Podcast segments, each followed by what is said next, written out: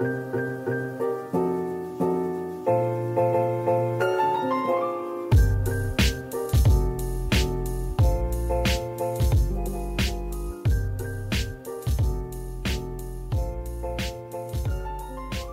欢迎收听达斯 Mojito，在这个单元，我会和江教练提出一般人在运动中容易遇到的疑问，分享我们的观点和看法，用运动科学以及物理治疗的角度解决大家的问题。幽默又不失专业，干话连篇却句句中肯。欢迎收听一问一答。好，今天回到教练的家，打开电视就看到我们今天的支爪战，跟大家讲一下今天的日期是九月 十八号，九月十八号礼拜五。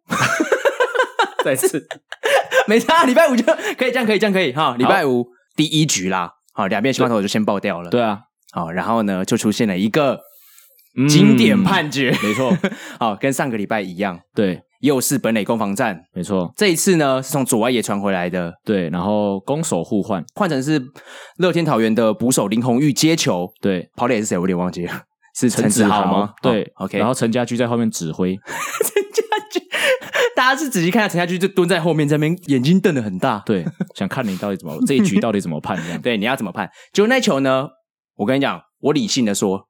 如果在波西条款来讲，那球就是 out，因为球是从左外野方向来，这个跟那天比较不一样是，是那天的球是从右外野来。那右外野来的球，本来捕手就很容易是不会站在垒线上面。那可是这个球是从左外野传回来的，嗯、所以说这个球本来球传球路径就会跟跑者重叠到，没错。所以捕手本来就会比较靠近传这个跑者的路径，这个本来就没有问题。然后这个传的球，林泓育接球的位置的确也就是在垒线上面，啊、这个球就是在那边啊。嗯哼哼哼，没错，看时间点嘛，所以先到了 take 到，OK，对，球先到。奥斗没有什么问题，但是呢，是以我们上周记者会的说法啦，我们二马秘书长有说到，哦，绝对不能先左脚跪，要先右脚跪。对他用 take 的，对，刚才这个重播其实蛮明显的啊，就是左脚已经跪下去，而且他的确是跪在就是这个跑者从三垒垒线要进到本垒的路径当中，所以到底是安娜，我觉得啦，其实。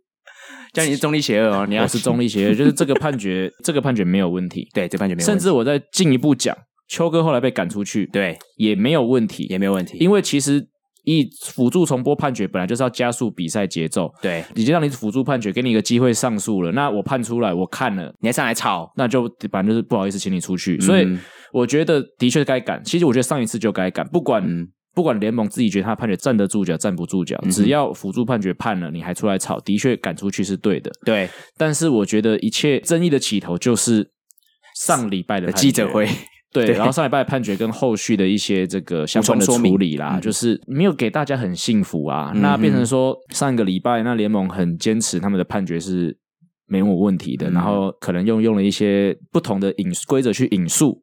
导致到现在，大家看到其实，即使是像今天明明做错是正确的判决，那可能大家还是会有一些比较情绪的起伏。那这一次呢，我们就等着看联盟怎么出来说明啦。对，因为播出的时候应该会说明了啦。对，播出的时候应该已经说明完了啦。我认为。就是还是让比赛回归到就是比赛的本质嘛，两队对抗，而不要搞到就是大家好像把联盟啊或者把裁判当成是一个剑拔的感觉。对，就是回归到球队与球队的对抗，我觉得这才是比较是比赛或联盟一个棒球的本质。对，嗯、而且教练刚好讲到本职迷你爪。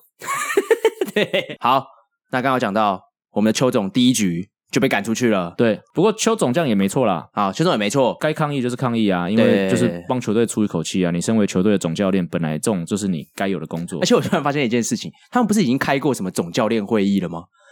什么把什么裁判长、裁判，然后联盟的副秘书长哦，什么大家一起聚集起来，还有各队总教练，啊、开完之后显然。没什么共识吗？共识不是就是明年再修正吗？是吗？好像这是其中一个共识之一。Oh, OK，对，好啦，联盟加油，好吗？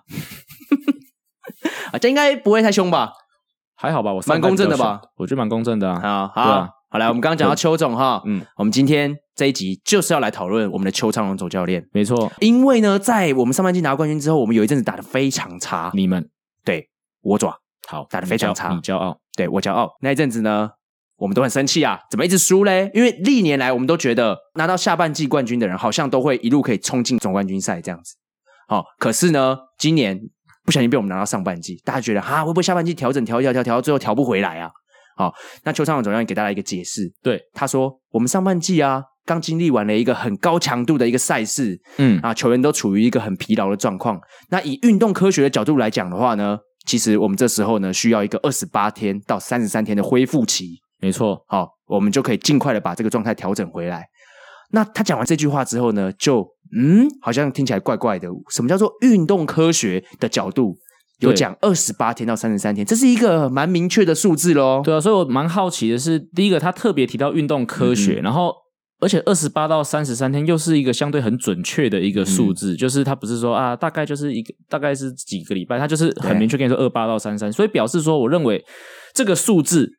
一定是有人给他的，也许是球队合作的运科团队，也许是球队的体能教练，也许是我也不知道。但是通常你可以讲出这么明确的数字，表示你应该是相对有所本的。所以我特别想要讲，就是说，因为运动科学这四个字啊，其实在这几年。一直被人家拿出来用嘛，那但是我觉得其实有点被滥用了，就是说，哦，好像我发明一种，还是我想出一种没有人用过的训练法，都可以用运动科学来包装，我就把它冠上运动科学。那我觉得这样子的说法其实不够准确，对，所以我今天才特别用这个文章来做一个引导，跟各位讨论一下什么是所谓的运动科学。没错，没错，而且啊，我觉得邱总讲的其中就有一个很大很大的 bug 啊，他说上半季大家都处于一个很疲劳的状况。好，然后拿到一个上半季冠军之后呢，就会开始需要一些恢复的时间。所以意思是说，其他队上半季没有认真打吗？也不能这样解释啦，因为就是那种要封王的压力啊，就是、uh huh. 的确是比就是我喵，就可能后面都在消化适合。但拉米狗也是，呃、应该讲说乐天，所以乐天一开始也打不好，所以现在冲比较快的，的确是、oh. 现在现在下半季战绩比较好的，在九月十八号礼拜五的时候，的确现在战绩前两名的确是的确是我喵跟他帮啊，他帮。fun. 对啊，他帮 哦，OK OK OK，这两队的上半季，上半季比较早就没有悬念了嘛，所以就比较，所以后面的比赛相对对他们的张力可能就没有那么高哦，没错没错，可以这样解释啦。好，因为其实这个排名下半季没什么变啊，一直大概都长这个样子。对啊，对他可能也是有拉近，可是马上又拉开。对对对对对，所以他可能就是看到了这个战绩，然后也讲出了这个相对应的说法。这种运动科学的这种流行用语啊，大家就会觉得很帅，所以就一直用一直用。我们今天就来告诉大家什么是运动科学。教练，你觉得怎样是运动科学？我觉得运动科学，当然第一个你。你所排用的训练法，或者像比如说邱总监讲出的这种理论或 statement，那你背后一定是要有一些科学的理论或者科学的实验实验去证实。比如说，如果真的有人去做一个实验，说哦，在高强度比赛，然后去可能做一些测量，然后这是二十八到三十三天之后，你身体的某一些数值会回到正常值，那也许是这样子的做法，就比较是属于科学化。所以这是第一个，就是你所安排、你所使用的方法。必须要是使用过科学理论去证实过的，就是有科学在后面帮你背书。好，比如说我们小时候上过自然科学，或者大学上过实验课嘛，啊、都有教过你嘛。观察、观察、观察提出假设，嗯、然后设计你的实验，然后可能还有对照组什么组这样子，然后再去要么推翻或证实你的。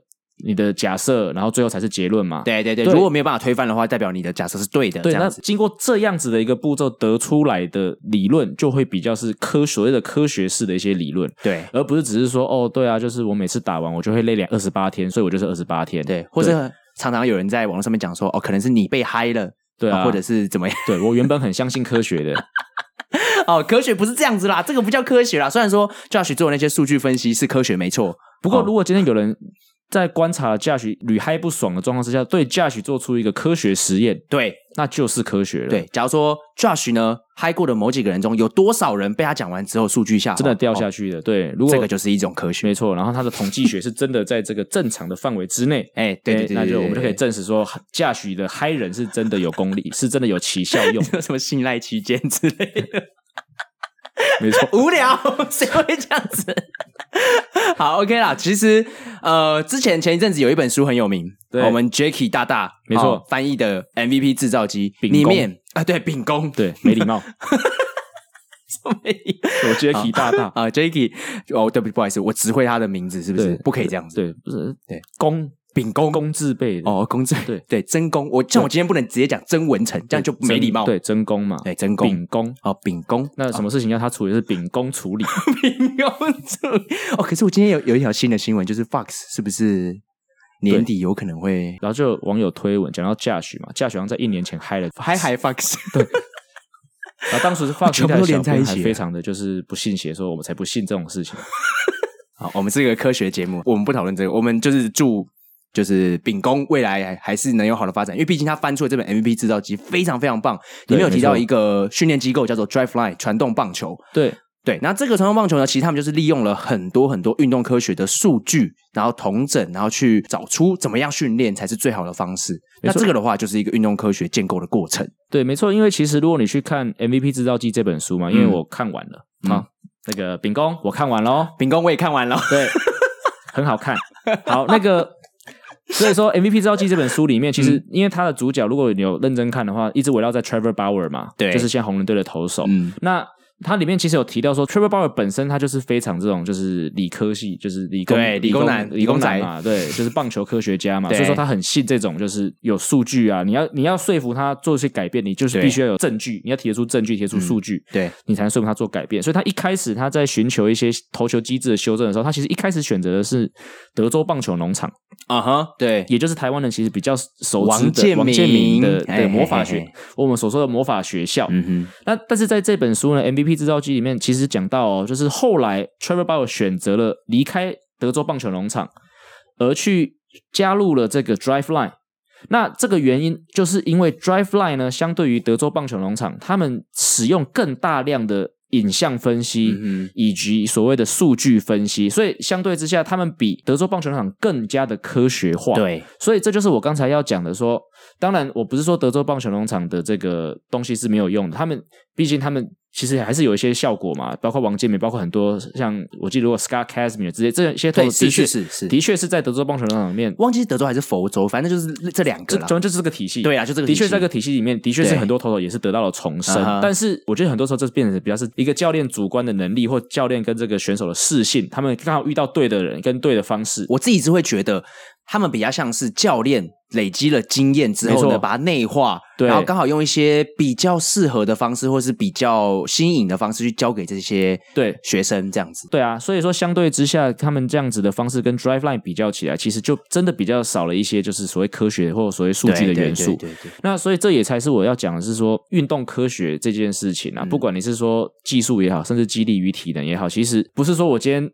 发明了，或者今天叫你做一些你从来没有做过的事情，嗯、然后就跟你说这个就是运动科学，或者说，甚至反过来讲哦，今天如果教练做叫你做一件就是长久一直有在做的事情，不代表他在杀猪工，只要他可以提出证据，嗯、比如说长传好了，很多很老的 long toss 这件事情，很多教练其实已经行之有年嘛。那比如今天教练 A 叫你 long toss，那、嗯、教练 B 可能叫你。用比较德州棒球农场，嗯，你也不能说教练 A 就在杀猪工啊。哦，对，只要教练 A 他有很明确的数据说，哦，long toss 可以让你达到什么东西，你在 long toss 里面你的动作可以达到什么效果，然后用这种东西去帮你分析的话，嗯、只要他是有所本的，其实这个也是运动科学啊。所以其实并不是说什么训练法一定是运动科学，什么训练法一定是杀猪工，应该是说我用什么心态去安排这项训练，没错没错，比较是会去符合我们运动科学的精神啊。对，而且在这本书里面，鲍尔也有讲到说，其实他不是不愿意接受别人的。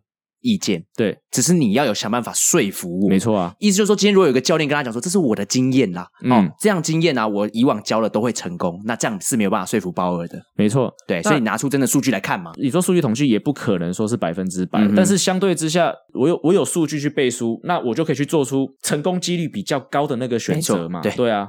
所以这就是科学，我觉得运动科学可以帮助选手所做的事，让几率提高，这样对，去提升几率而已。好，好，那我们再回到内文，嗯，好，邱总有讲到说需要二十八到三十三天去恢复嘛，好，这个数字很精确，对，很精确。我们很好奇这个资料来源，教练觉得是从哪里来的？而且要怎么定义怎样叫做高强度的赛事比赛？这样。对啊，所以这个就是我觉得很我很好奇的地方，嗯、就是你既然都用了运动科学这四个字，那表示说这套说法背后一定是透过运动科学实验或或一些观察去产生这样子的说法。那对。我认为应该是有啦，因为二十八到三十三的确是很准确。如果是我，我就讲一个月了。二十八到三十三，对啊，二十八很很准确啊，很准诶。就是如果是我，我会很好奇，就是就像其实现在你看到很多训练中心啊，他们常会提到一些他们的训练方式，嗯、那其实后面都会有一些论文的来源或什么。所以如果我现在在看到这篇文章，其实我很好奇，就是说邱总讲这件事情，他背后比如说他他引述的论文到底是长什么样子？嗯、对，我就很想要去看那一篇。什么是高强度赛事？对啊。几场是高强度赛事，打多久是高强度赛事，还是你要怎么去测量高强度赛事？就是一分差吗？还是胜差在几场之内的叫高强度赛事？嗯、你是怎么去定义这个高强度赛事？还是选手比完赛之后，他的某一些数值达到了什么程度，那个叫高强度赛事？应该这样讲啊，就是我们也不是想要说去批评邱总讲的不对，我们是真的希望，如果真的有这种 paper 的话，对我们来讲也是一个很好的一个对啊。资源你知道吗？就因为我们自己也是在还是在训练选手嘛，那你也是有在治疗一些选手。那其实恢复这种东西，本来这个看起来就在讲恢复的理念嘛。对。那如果有更多这些资讯的话，我们也可以更加的去帮助选手。我们可以更明确的知道说，OK，你接受什么样强度或什么样量的比赛之后，你就是需要休息多久。对。而且老实说，我觉得棒球的这一种赛事规划哈，在各个职业运动里面是非常非常少见的，因为它要打非常长的时间，而且几乎是每天。对，而且几乎是每天。哦，那像其他的运动，你看网球什么之类，他们可能是短期的打个一个礼拜，然后就休息一两个月之类的。对啊，在一个一个赛事中间会有很多操作空间。没错，但不像棒球，你每天都要比赛，所以我会觉得，如果真的有这样的 paper 的话，我也是蛮期待有人分享出来让我们看看。所以就是，如果中信兄弟的这个运科人员。好，你们也刚好有听到还是看到这一集，也欢迎把这个资讯来源寄到就是蒋教练的信箱，蒋教练或达斯的信箱，或者就可以就在下面留言分享一下嘛，就有个连结就丢出来嘛，我们一定会公开。感谢，我觉得就是科普一下，就是我真的真的不是在质疑，我真的很想要了解这件事。是，当然当然，对对，我们都是希望啦，希望可以一起进步。我们都是运动科学的，我们都自诩是运动科学的从业人员嘛，所以有这种运动科学的资讯，我们当然是很希望能够去了解。对啊，我们真的不是想要编啊，或者是想要开炮的，因为你如果看过江教练私底下讲话，你就会知道，对，没有啊，这没有，而且相对之下，其实这样子的说法总比就是。这边乱推测投球失忆，这是重训造成好太多了、啊。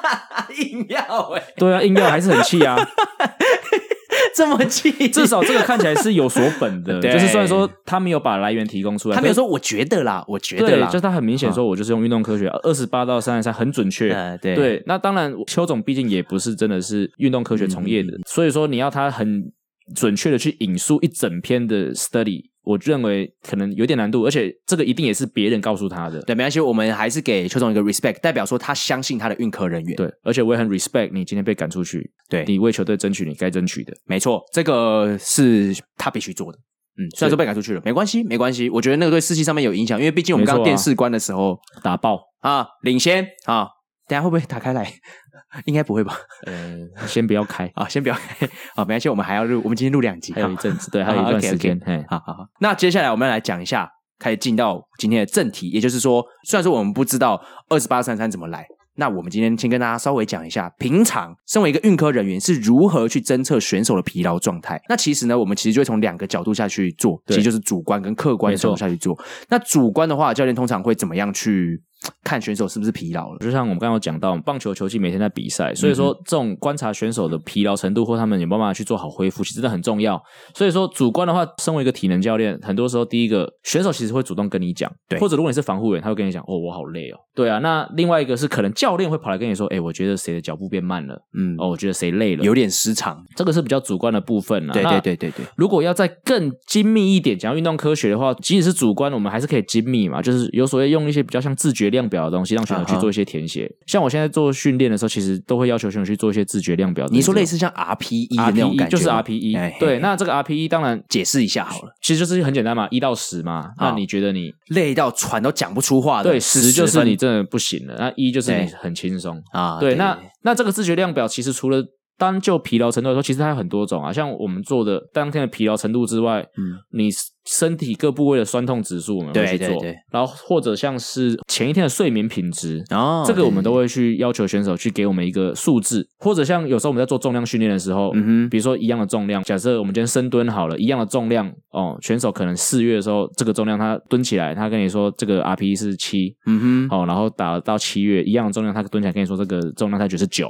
哦，那可能也是比较疲劳，对对对，但是当然还是讲的是主观，所以就另外一个这个地方的艺术就是你要去学习，你要去了解你的选手。嗯，有的选手比较逞强，对，对，就是你就看他就是已经趴在地上了，啊，有没有？二三，那有的选手就是明明就很轻啊，然后做动作是用飞的，就很快。这多少哇？大概有八哦。哦，这种就是对 太谦虚了嘛，就是可能比较对自己的身体比较小心的啊、哦，小心的，对，就是比较谨慎，哦、会怕受伤。所以虽然说有一个数字可以当相对比较可以量化，但是要知道这个的量化是主观的，你还是有一些主观的判断在里面，包括选手自己本身的坚强程度。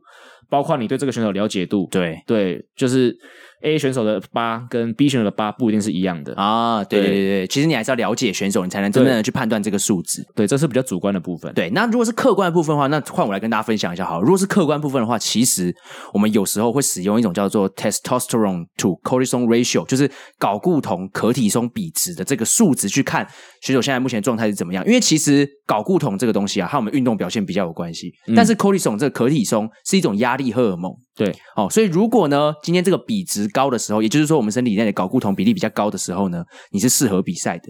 但如果你是比较低的时候呢，代表你是处于一个比较疲劳的状态。没错，所以也会用这个数值去看。那当然，一般人可能比较难取得这个数值，跟大家分享一下说，在职业场域上面有可能会使用这样子的方式。那另外的话，还有像是 CK，CK 值其实就是肌肉的那种损伤程度的一个指标。那你可以知道说，你现在肌肉的损伤程度是不是处于一个很疲劳的状况。前面两个你说这个所谓的荷尔蒙跟可体松的比比值，或者你的 CK 这种指标，很多时候可能还是需要一些实验室的仪器去测到这些数值。所以说，其实以职业场上的一些实际应用，有时候其实球队每天的行程不一样，那可能在客场，他不可能随时都有主场设备，甚至在主场设备，这个也不是随便一个球场都有这种设备嘛。这种比较像是休赛季的时候，对，休赛季可以，或者你在一个学校的实验室里面，哎，对对对，对，所以反而大学球队也许搞不好比比较有办法去做这些东西，因为大学相对这种学术实验的资源是比较多一点的。没错，对。那职业球团以我们当初在做，其实球季中体重变化这个常做啦，就是基本上每两个礼拜会做一次体重的测量，然后。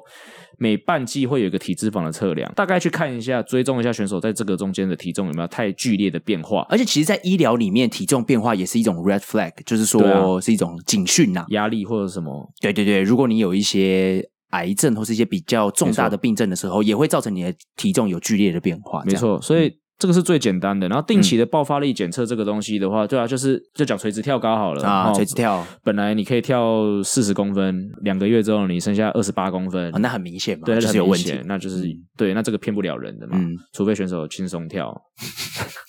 那再来晨间安静心率的话，也是另外一个啊，就是通常当然每个人的安静心率不一样，但是如果你有长期去追踪。你就可以大概知道这个选手他平均大概正常值在哪里。那如果突然有哪一天升高了，那也许就可以去从中了解是不是前一天比较累，但也有可能也许是他晚上比较快乐一点。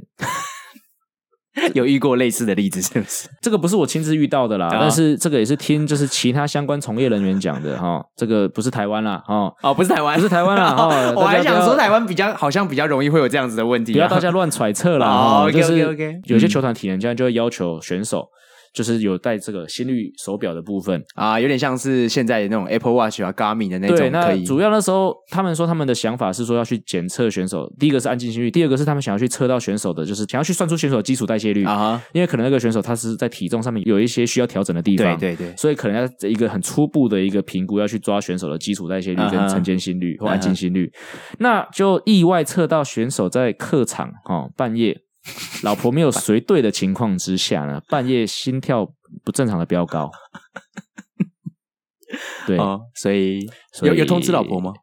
应该是没有，应该吧？这个我就没有问太多了。那个，可是我觉得台湾好像也蛮常发生这种情况，就是有洋将来台湾之后，然后他们远在就是原本国家的老婆，皇帝远，对的老婆就突然说要生了，然后他们就要赶回去。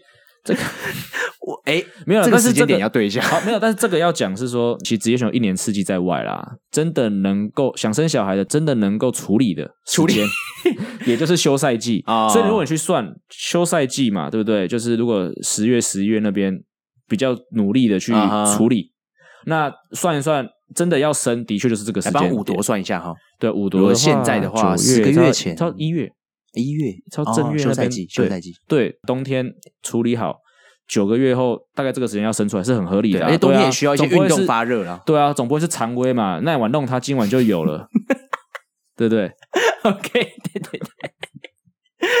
好好，所以这个算是心率测量的额外的一些小故事，一些小故事、呃，小故事分享这样。好，所以疲劳监控啊，你说用这些主观、客观的东西去呃评估嘛？那其实台湾现在也有一些不错的厂商，致力于这方面的一些研究，或者是说功能呐、就是说。评估疲劳的这个功能，那像其实国外的 Repsodo 也是一样啊。那台湾的话就是有 Strike 职业棒球这样子。其实我们刚刚讲的会是比较针对疲劳层面。那我们现在可能是在技术上面，你今天投球的时候，哦，如果今天的转速变得比较慢，或者今天的球速比较慢的时候，就可以用这些东西去做监控，说你是不是有疲劳的状况产生。对啊，所以包括 Repsodo 嘛，包括 Strike 嘛，这个都是比较针对技术性的一些产品。那其实，在激励与体能方面，现在也是有一些像类似像 VBT 这种速度异群训练的一些这种仪器，像。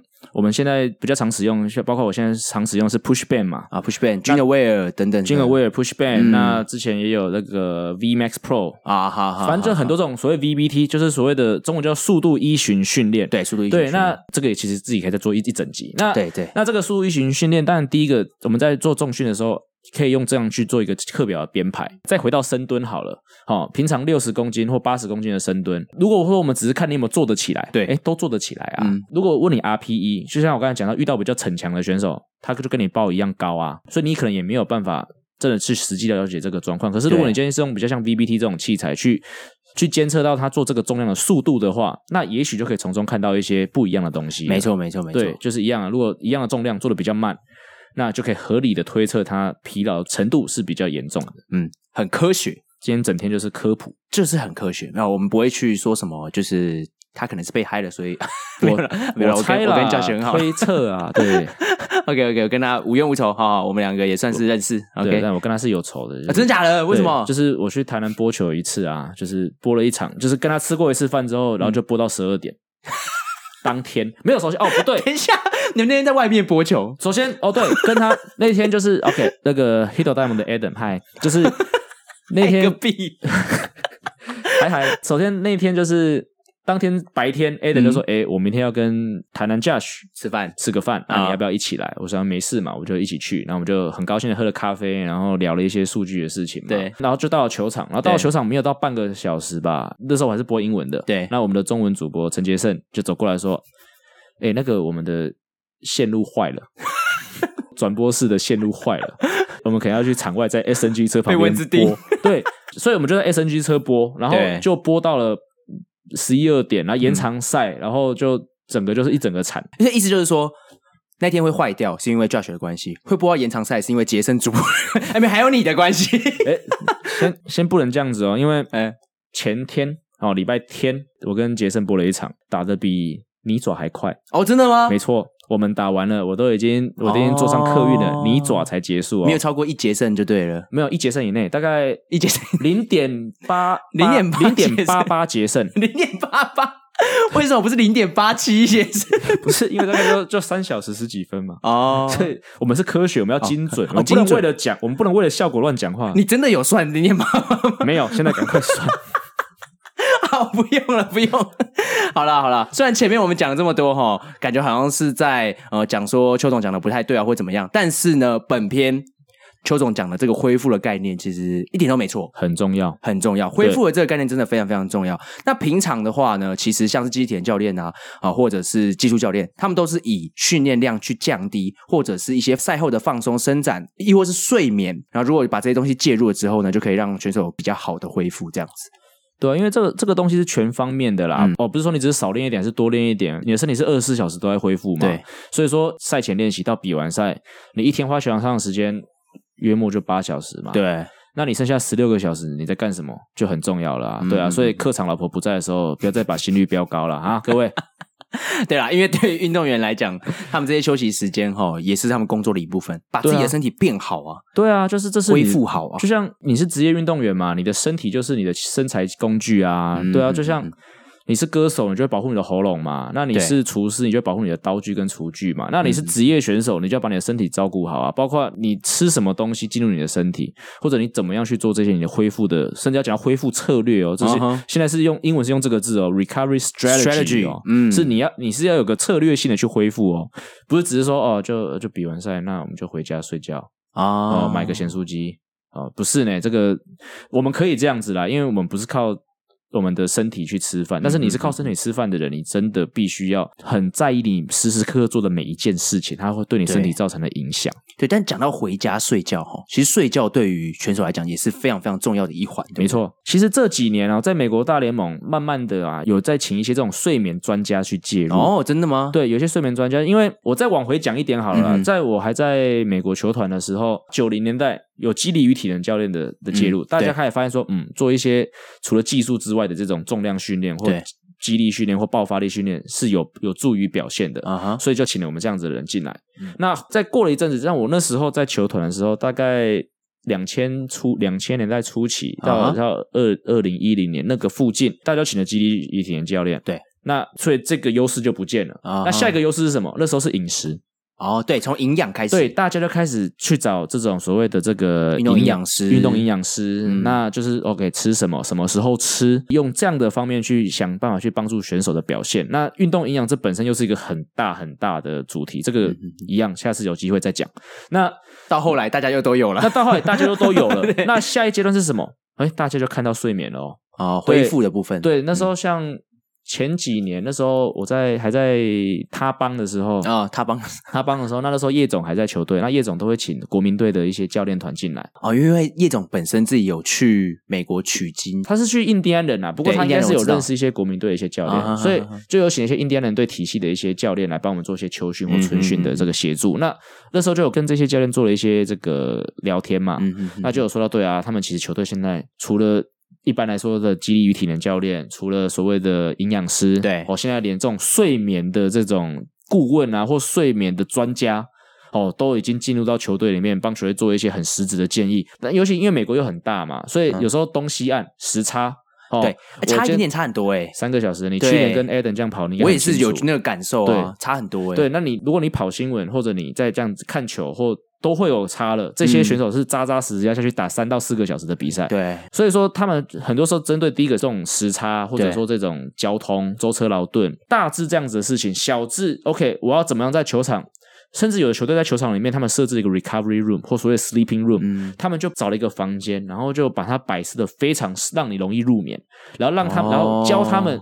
我如何在赛前练习跟比赛中间，这种这种很短时间用所谓 power nap 啊，去让选手可以达到更好的表现。哦，对，这是他们做的事情。怎样是一个容易入睡的环境啊？就你有看过吗？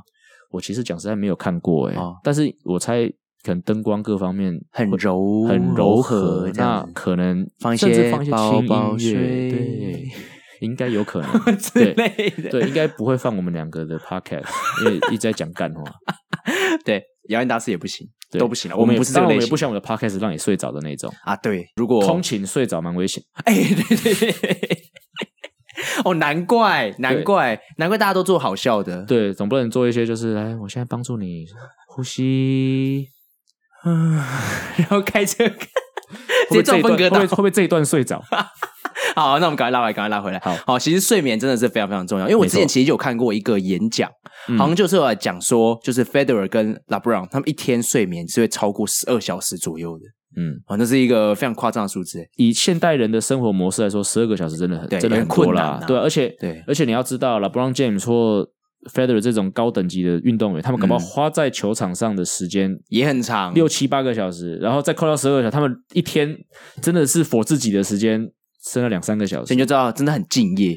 对啊，这个就，就真的很敬业，这个就是负责啊，对我的工作负责啊。对，你不要觉得说他们在睡觉睡很多很爽，那个其实也是他们工作的一部分，在帮助自己的身体恢复。对啊，因为像台湾，因为像这方面的观念还没有那么的这个流行嘛，嗯，所以说我常看到很多很认真的选手啊，就是重量也做的很扎实，球场上的训练也没有少人家多少，但是下了球场，哎，东西随便吃，然后熬夜，哦，对。尤其是或者像台湾都玩手游啊，我跟你讲，基层选手这我太了解了，他们回宿舍之后就在那边玩手机。对啊，这个这个玩到这个我了解，有些人还直接拿麻将上去打。今年夏天就是我刚结束 U 十八的这个行程嘛，那不听话哦，就就我不知道啦，因为我没有跟他们睡醒，但是我也是有听说，就是因为教练会收手机嘛，对，但是有时候放假日会发手机，那有些小孩子真的就是玩整晚，那我觉得。可能你还年轻，那还不会感觉到这样子的这个感受。对，等你到叔叔这个年纪，好，你就知，好，啊，熬夜是有差的啊，真的啦。而且我跟你讲，他们那种回去发手机哈，一回家一趟回来变两台哦。为什么 回来变两台啊？因为一台是要交出去的。哇，哎，我跟你讲，我对这些小朋友太了解了，我每天跟他们。朝夕相处，所以我我说真的啦，他们都没有花时间在睡觉，然后白天上课的时候才拿来睡，我觉得这样很不好啊。对啊，对对，而且睡觉真的真的，我们讲认真的啦，它是可以帮助你的组织恢复的，没错啊，而且还可以降低长期的这个发炎反应。嗯，因为前阵子可能应该是从马总统那个时候吧，就是马拉松开始变得很盛行，嗯，大家很喜欢跑那种什么全马、半马，总统爱跑嘛，对，因为总统爱跑，对，好，所以呢，现在也有很多人喜欢跑步，对，包括侯一黎主播，哎，这是。想告白吗？没有，应该是说我很，哦、我就是非常非常享受你们上一集的合作。哦、真的吗？嗯嗯，这么委婉吗？OK，我跟你讲，教练刚刚在录之前还跟我讲说，我跟你讲，如果下一次你不行哦，没关系，你就找回忆来，然后我们就两个人合作，然后我们就变成以问易答，对，然后答就改成答案的答喽，就不是答是的答喽，直接把我丢掉，太过分了吧？哦，好啦，没有，我跟你讲，就是。很多人喜欢跑步，包括伊利主播也是一样，没错。但是呢，绝对不能没有睡饱就去跑。有些人会觉得说，我没睡饱，嗯、但我去跑一跑，精神会变好。这个观念很不对，因为其实你在跑步的时候，会重复的一直需要用到你的一些呼吸肌。你在没有睡饱的情况下面，所有的肌肉都会处于一个很不好的状态，他们会比较不好发力。没错。所以今天你的呼吸肌也是一样，如果他没有办法很好发力的时候，嗯、你跑起来就会变得很累。对啊，我觉得不要说跑步啦，就是没睡饱，做什么都不对呀，做不对啊。所以对我来说，都要没睡饱跟没吃饱这两件事情，真的是没办法做事情。对，所以其实饮食，然后跟睡眠，就是球员非常重要、非常重要的两个部分。饮食、睡眠，然后补充水分啊，补充水分，尤其台湾又那么热，对，所以这三件事情很重要。好了，教练家也小热一波，没错，有点。我也要去补充水分了。我们自己带到这边，我是达斯。好，我是我干，我又忘记是谁了。靠北，再一次啊，我是大师，哎，我是一哥。那我们下次再见，拜拜。拜拜。